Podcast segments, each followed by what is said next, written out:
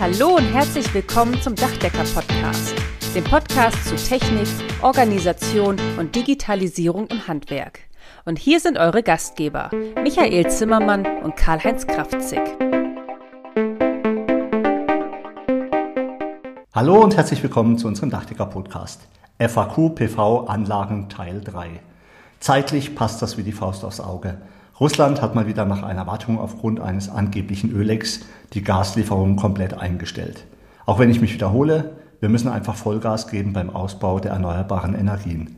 Als Dachdecker leisten wir unseren Beitrag bei der energetischen Dachsanierung und den PV-Anlagen. Hallo Karl-Heinz, hallo liebe Kolleginnen, liebe Kollegen. Schön, dass ihr wieder dabei seid. Also die Geschichte wird immer skurriler. Ein angebliches Ölleck in einer Gaspipeline und deshalb läuft die Gasturbine nicht mehr. Ich darf gar nicht darüber nachdenken, was da aktuell mal wieder passiert. Man könnte aber durchaus mal laut überlegen, ob es einen moralischen Unterschied gibt, aus welcher Pipeline das Gas tatsächlich zu uns kommt. Aber komm, lassen wir das. Wir haben uns fest vorgenommen, es wird kein politischer Podcast heute. Viele Dinge sind mit einem normalen, gesunden Menschverstand sowieso nicht mehr nachvollziehbar. Als lösungsorientierte Handwerker und Unternehmer fällt es uns ja doppelt schwer, diese Doppelmoral und den unnötigen Bürokratismus nachzuvollziehen. Aber da sind wir schon direkt mitten im Thema drin. In den letzten beiden PV-Podcasts hatten wir uns über die sehr häufig gestellten Kundenfragen im Kontext von PV-Beratungsgesprächen unterhalten. In diesen beiden Podcasts ging es um allgemeine anlagentechnischen Themen, Fragen über Anlagen und Speichergröße und ein ganz spannendes Thema Elektromobilität. Zur Info, wir haben die beiden Podcasts in den Show Notes noch einmal verlinkt. Also gerne nochmal reinhören, zum Beispiel auf dem Weg zu einem Kundenberatungstermin. Michael, heute möchte ich mich in unserem dritten Podcast zu diesem Thema gerne mit dir über folgende Themen unterhalten. Und zwar über die Anmeldung von PV-Anlagen, mal grob über die verschiedenen Steuern bei PV-Anlagen und was wir Dachdecker elektrotechnisch überhaupt alles machen dürfen. Aber bevor wir damit loslegen, vorab die Frage, die Einspeisevergütungen haben sich geändert. Kannst du dazu was sagen? Ja, das stimmt. Es gibt also das neue EEG 2023 und zwar für die Anlagen, die nach dem 29.07., also ab dem 30.07. in Betrieb genommen wurden. Da gibt es eine veränderte, also eine erhöhte Einspeisevergütung. Es wird übrigens immer noch ein Unterschied zwischen den Überschuss- und den Volleinspeiseanlagen gemacht. Also bei den Überschusseinspeiser gibt es bis zu einer Anlagengröße von 10 Kilowatt Peak, gibt es jetzt neuerdings 8,6 Cent pro Kilowatt Peak. Unter 40 Kilowatt Peak gibt es 7,50 Cent und ab 300 Kilowatt Peak 6,20 Cent. Bei den Volleinspeisern gibt es bei Anlagen unter 10 Kilowatt Peak 13,4 Cent, also 4,8 Cent mehr. Unter 100 Kilowatt Peak gibt es 11,30 Cent. Unter 300 Kilowatt Peak gibt es 9,40 Cent und unter 750 Kilowatt Peak gibt es 6,20 Cent. Das heißt also, es gibt da einen Unterschied zwischen Volleinspeiser und Überschusseinspeiser.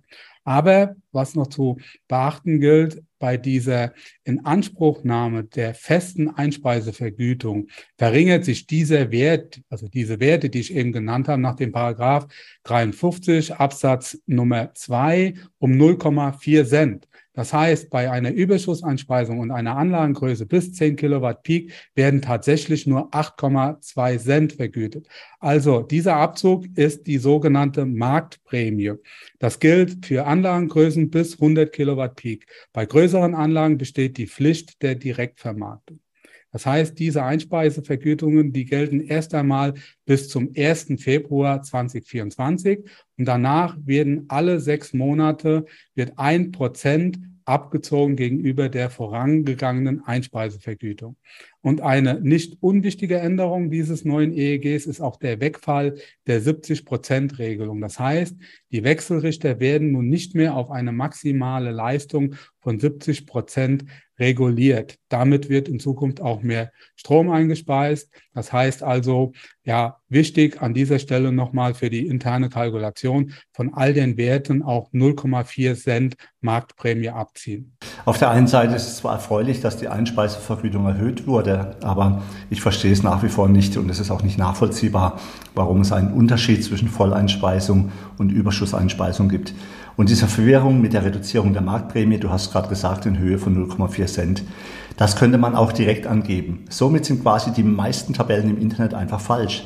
Ihr müsst also gedanklich die 0,4 Cent bis zu einer Anlagengröße von 100 kW Peak abziehen. Und da sagen wir immer, wir wollen Deutschland entbürokratisieren. Ja, das gelingt äh, in der Regel hier bei uns nicht. Das sieht man auch schon wieder, was für ein dickes, fettes Werk das geworden ist. Und eine auch nicht ganz unwichtige Ergänzung an dieser Stelle. Also man kann einmal im Jahr auch das Einspeisemodell ändern. Und zwar geht es um Voll- oder Überschusseinspeisung. Physikalisch gesehen wird da entweder vor oder hinter dem Wechselrichter eingespeist. Man muss dem EVU mitteilen, dass man im neuen Jahr die Einspeisung, also das Modell ändern möchte. Ja, dann kann man, muss man aber auch vorher, wie gesagt, die Anlage anders anschließen. Dann kann man aber zum Beispiel auch von einer Überschusseinspeisung in die Volleinspeisung wechseln oder auch umgekehrt. Okay, das bietet ja zumindest mal etwas Flexibilität. Übrigens, die Einspeisevergütung gilt immer bis zu der jeweiligen Grenze. Darüber wird die Vergütung reduziert. Beispiel eine Anlage mit 50 Kilowatt Peak, da gibt es für die 10 Kilowatt Peak 8,6 Cent, von 10 bis 40 Kilowatt Peak gibt es 7,5 Cent und für die letzten 10 Kilowatt Peak gibt es dann 6,2 Cent. Nicht vergessen, davon werden die 0,4 Cent abgezogen. Aber bevor man überhaupt über eine Einspeisevergütung nachdenkt, muss man die Anlage erstmal anmelden. Lass uns doch mal über die Praxis der Anmeldung einer Anlage sprechen. Also in der Regel ist es so, oder beziehungsweise am besten ist es, wenn man mindestens acht Wochen vorher einen sogenannten Netzbegehrungsantrag stellt. Die Anlage im Zweifelsfall lieber etwas größer anmelden, also kleiner geht in der Regel immer, aber Vergrößerungen werden nicht immer akzeptiert. Wichtig sind dabei drei Dinge. Name des Betreibers, Größe der Anlage und Standort der Anlage. Also du hast die Praxis angesprochen. Das funktioniert dann so, dass man einen konzessionierten und beim EVU eingetragenen Elektrofachbetrieb, also einen Kooperationspartner hat. Also der Elektriker macht das. Dürfen wir Dachdecker, dürfen darf auch der Endkunde nicht. Also der Elektriker übernimmt dann auch den Anlageprozess. Aber der Anlagenbetreiber muss auch noch aktiv werden. Er muss also eine Meldung beim Finanzamt machen und die Anlage muss natürlich oder sollte zumindest auch versichert werden. Und nach der Installation und der Inbetriebnahme ist die Anlage innerhalb eines Monats im Marktstammdatenregister einzutragen bzw. anzumelden. So viel nochmal zum Thema Bürokratie. Netzbegehrungsantrag, total lustiges Wort, gefällt mir echt richtig gut. ich glaube, ich glaube, ich hätte auch gern mal irgendwie so einen Gewinnbegehrungsantrag beim Finanzamt. das wäre vielleicht auch nicht schlecht. Aber damit kommen wir auch gleich noch dazu zu dem ganzen Steuerthema. Ähm, das gilt übrigens, was du gesagt hast, auch für bestehende Anlagen. Auch die müssen angemeldet werden. Sonst darf der Netzbetreiber keine Vergütung auszahlen. Das haben diejenigen gemerkt, die schon länger eine Solaranlage haben. Da musste man ja vor ein paar Monaten hat man ja Informationen von seinem Netzbetreiber bekommen, dass man die Anlage anmelden muss. Soweit so gut. Das hört sich ja zumindest mal nicht so sehr kompliziert an. Bürokratie haben wir schon drüber gesprochen kriegen wir schon irgendwie hin. Wir sind ja Kummer gewohnt. Aber jetzt kommen wir zum Thema Steuerthematik und jetzt wird es doch mit Sicherheit kompliziert. Was gibt es dabei zu beachten? Naja, vorab, also wir sind ja beide keine Steuerberater, wir können auch keine Steuerberatungen machen. Also das wäre ja ein Sakrileg, das maßen wir uns auch gar nicht an. Also im Zweifel immer die oder den Experten kontaktieren. So erkläre ich das auch meinen Kunden in den Beratungsgesprächen. Aber sehr oft werden tatsächlich Fragen in die Richtung gestellt und deshalb, ja, glaube ich oder glauben wir, gibt es ein paar Punkte, die wir einfach in dem Podcast mal ansprechen sollten und die haben wir einfach mal mit aufgenommen.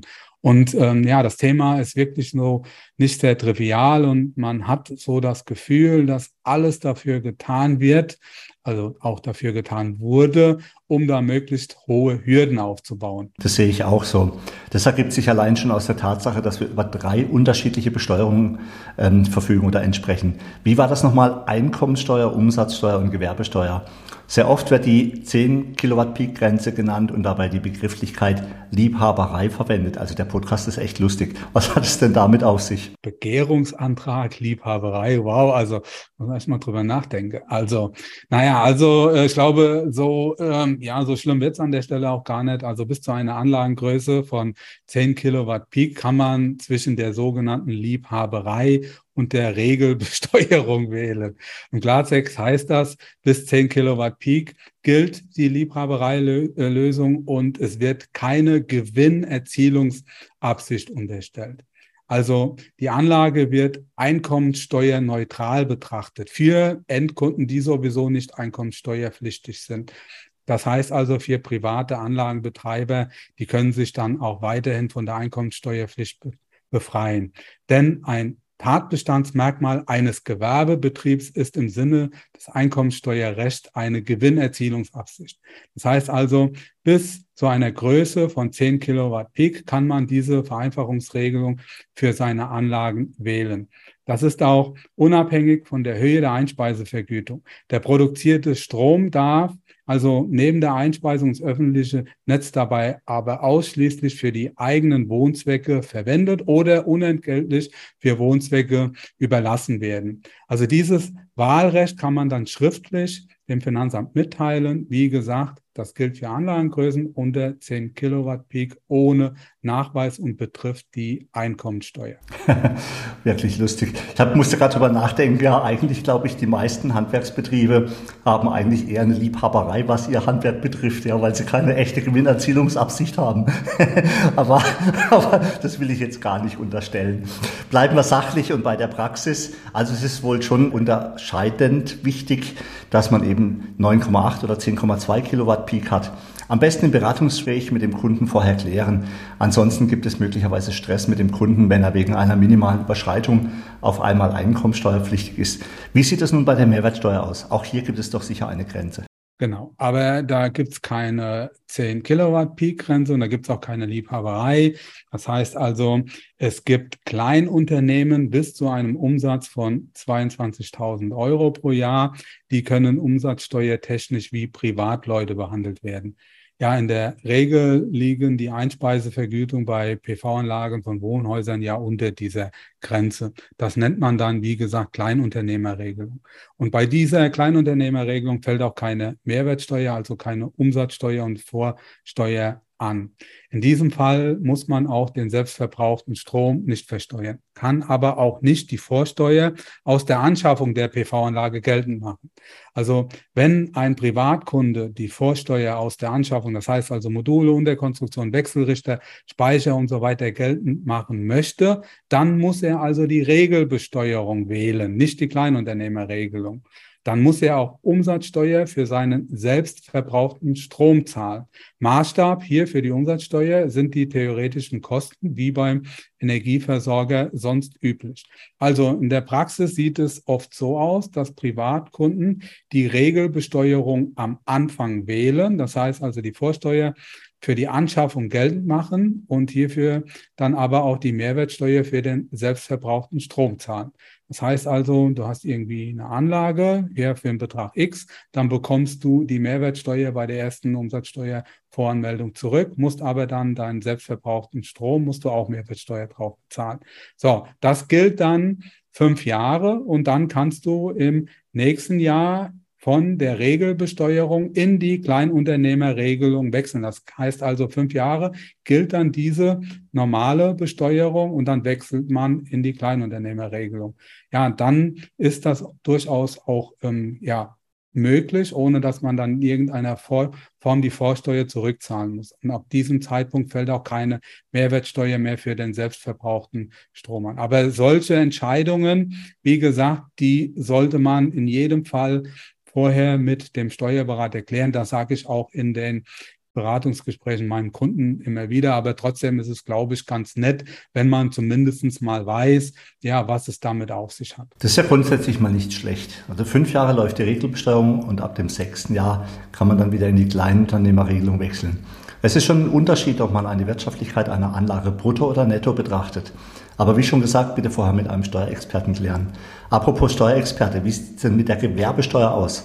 Auch hier kursieren die wildesten Gerüchte. Also die Gewerbesteuer ist bei PV-Anlagen von Privatkunden kein Thema. Also die Gewerbesteuer ist ja grundsätzlich erst ab einem Gewinn von 24.500 Euro, glaube ich, fällig. Also ähm, ja, wie gesagt, wir reden hier momentan über Privatkunden. Also jemand, der sowieso ein Gewerbe hat, der sowieso Einkommensteuer oder Umsatzsteuerpflichtig ist, für den gilt das natürlich alles nicht. Der, für den ändert das, ändert sich da grundsätzlich nicht. Da kommt die PV-Anlage on top mit dazu. In der Zusammenfassung kann man also festhalten, die Liebhaber Liebhaberei gilt nur für die Einkommensteuer und hierfür gibt es eine nachweisfreie Grenze von 10 Kilowatt Peak. Bei der Umsatzsteuer kann man zwischen Kleinunternehmerregelung und Regelbesteuerung wählen. Bei der Regelbesteuerung bekommt man die Vorsteuer aus der Investition zurück, muss aber hierfür die Mehrwertsteuer für den Strombezug aus der PV-Anlage entrichten. Das gilt dann fünf Jahre und danach kann man dann in die Kleinunternehmerregelung wechseln. Dann kommen wir zu der spannenden Frage, was dürfen wir Dachdecker überhaupt alles machen? Da kursieren ja auch die wildesten Gerüchte. Letztens habe ich gehört, dass man maximal fünf Module anschließen darf. Kannst du da auch etwas Licht ins Dunkel bringen? Also zuerst muss ich dich mal wieder loben. Ja, du hast das mal wieder auf den Punkt gebracht. Die drei Steuermodelle äh, wirklich in einem Satz zusammengefasst, wo ich wieder, ja, keine Ahnung, eine halbe Stunde gebraucht habe. Also Hut ab. Aber mit diesen fünf Modulen, ja, das habe ich also auch schon gehört. Äh, das ist aber absolut Quatsch. Wenn du fünf Module anschließen dürftest, dann darfst du natürlich auch 50 Module anschließen. Bei der Anzahl der, des Anschlusses gibt es also keine Begrenzung. Also vielleicht mal vorab, es gibt mittlerweile auch Kooperationsgespräche zwischen den Zentralverbänden des Dachdecker- und des Elektrikerhandwerks. Ziel ist eine Vereinbarung einer gewerkeübergreifenden Kooperation. Also vielleicht schon mal vorab dazu. Grundsätzlich kann man die Arbeiten bei PV-Anlagen in zwei Bereiche einteilen. Also auf dem Dach und bis zum Wechselrichter befindet sich die DC-Seite und danach hinter dem Wechselrichter geht es dann los auf der AC-Seite. DC steht dann für Gleichstrom und AC für Wechselstrom. Also bis zum Wechselrichter vom Dach aus dürfen wir Dachdecker alle Arbeiten ausführen. Auch die Verkabelung der Module. Aber danach also auf der AC-Seite, muss man zwingend mit einem Elektriker kooperieren. Das heißt also, das ist die Kompetenz und die Aufgabe des Elektrikers. Deshalb ist es wichtiger, da, wichtig, dass wir mit Elektriker kooperieren und zwar auf allen Ebenen und auf Augenhöhe. Wie gesagt, ja, von den Zentralverbänden über die Landesverbände, von den Innungen bis hin zu den einzelnen Betrieben.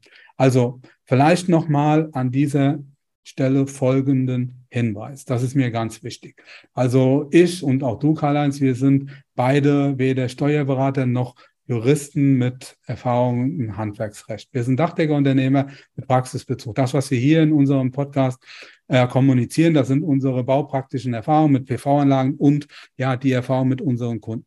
Und wir kratzen inhaltlich in diesem Podcast oder generell nur an der Oberfläche. Alles andere würde auch den Rahmen sprengen. Und vielleicht nochmal der Hinweis an der Stelle, wer noch mehr wissen möchte, wer sich also tiefer mit dem Thema beschäftigen möchte, dem kann ich den PV-Manager im Dachdeckerhandwerk empfehlen. Da wird unter anderem das Steuer- und Handwerksrecht an einem ganzen Tag von einem Steuerberater und einem Rechtsanwalt ja für Handwerksrecht behandelt. Also der Kurs dauert insgesamt fünf Tage und wird ja sehr gut auch in der Praxis angenommen. Das ist für mich auch ein Zeichen, dass das Dachdeckerhandwerk die große Herausforderung der Energiewende angenommen hat und sich auf dieser Aufgabe optimal für die Zukunft vorbereitet. Das ist schon toll. Also ich, wir empfehlen hier an dieser Stelle wirklich, sich das mal anzugucken. Ihr findet es beim ZVDH, auch bei uns auf der Seite in Baden-Württemberg, Dachdecker BW.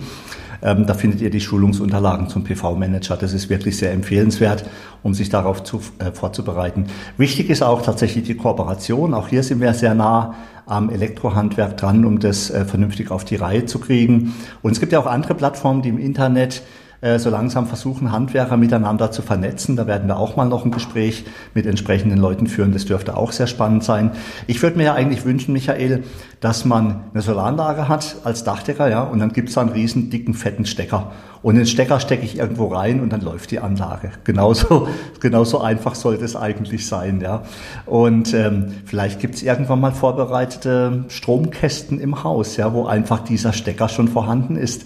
Das wäre doch eine coole Geschichte. Und wenn man dann quasi mit dem Einstecken schon automatisch dann die Freischaltung beim Energieversorger kriegt, das wäre doch großartig. Was ich auch spannend finde, das ist jetzt nicht ganz so unser Thema, aber das kommt ja auch immer mehr, das sind die Balkonsolaranlagen. Das weiß nicht, ob wir da auch mal drüber reden sollten, aber ich finde es spannend, weil jetzt, wo die Energiekosten zu steigen, merke ich auch, dass zunehmend mich auch Kunden fragen, ob wir auch solche Balkonsolaranlagen montieren. Ähm, aber das ist ein ganz anderes Thema. Die kleinen Balkonkraftwerke, das ist auch gerade jetzt zum Beispiel für Leute interessant, die kein Dach zur Verfügung haben, die aber trotzdem ein bisschen Energie sparen wollen. Das ist ja momentan auch ein Thema, was alle mehr oder weniger rumtreibt. Finde ich auch eine, eine echt coole Sache und die Dinge laufen auch ganz gut und scheint auch relativ unproblematisch sein. Da hast du auch vollkommen recht. Da sollten wir wirklich auch mal einen Podcast drüber machen. Was, vor allen Dingen, was mir sehr gut gefallen hat, das war am Anfang dein Hinweis, dass man sich die Podcasts auch mal auf dem Weg ja zur Kundenberatung anhören kann. Wir haben ja bewusst jetzt auch gerade diese FAQs in drei, sagen wir mal, handhabbare Größen verpackt, so dass man wirklich auch sagen kann, okay, der erste, da geht es so ein bisschen um das Allgemeine, bei dem zweiten haben wir da so ein bisschen auch die E-Mobilität mit reingepackt. Hier geht es so ein bisschen um das Administrative. Ich glaube, das ist vielleicht eine ganz gute Idee, einfach mal auf dem Weg zum Kunden oder sonst irgendwie sich das mal anzuhören. Ich glaube, dann ist man auch da ganz gut vorbereitet, weil solche Fragen, die kommen immer wieder und das sind ja auch die Ergebnisse, die wir in den Podcast reingesteckt haben da. Auf jeden Fall. Ich bin ja auch schon sehr lange Podcast-Hörer, auch von anderen Podcasts. Und die Wiederholung ist das, was bringt. Ja, also oftmals ist es wirklich auch so, dass man sich so einen Podcast auch ein, zwei oder dreimal anhören kann, um das nochmal zu vertiefen. Oder wenn man jetzt gerade aktuell, so wie du sagst, auf dem Weg zum Kunden ist, sich da vielleicht nochmal kurz vorher anhört ähm, und dann lernt man einfach zusätzlich dazu. Nee, das hört sich doch alles super an. Dann würde ich sagen, kommen wir mal so langsam wieder zum Ende des heutigen Podcasts. Michael, vielen Dank für die hervorragende Vorbereitung und Aufbereitung. Und äh, der nächste Podcast wird auch spannend. Da geht es nämlich um Gebäudegrün. Und ich glaube, der wird euch auch gefallen, weil da gibt es so eine bundesweite Aktionswoche, die wird auch vom ZVDH unterstützt. Und da gibt es ganz, ganz, ganz viele Hinweise und Vorteile, warum es sinnvoll ist, Gebäude zu begrünen. Das wird spannend. Übrigens auch in Verbindung mit PV. Solaranlagen. Genau, weil es wird ja immer behauptet, wenn man begrünt, kann man kein Solar machen und umgekehrt. Das ist natürlich Quatsch. Das werden wir uns auch mal intensiv dem Thema vornehmen. Last but not least, eine große Bitte von mir. Wenn euch unser Podcast gefällt, dann liked ihn, dann teilt ihn. Wenn ihr ihn bei Spotify oder bei iTunes angehört, dann seid doch so nett und gebt uns dort fünf Sterne und eine kleine Notiz. Wir würden uns riesig drüber freuen. Ihr würdet uns supporten und wir hätten dann noch mehr Freude, diesen Podcast für euch aufzunehmen. Vielen Dank, alles Gute von euch. Michael, alles Gute und vielen Dank für dich und bleibt gesund. Macht's gut, bleibt gesund, bis dann. Ciao. Damit sind wir nun am Ende vom heutigen Podcast. Wir wünschen euch viel Freude bei der Arbeit und dass auch in Zukunft alles optimal bedacht ist.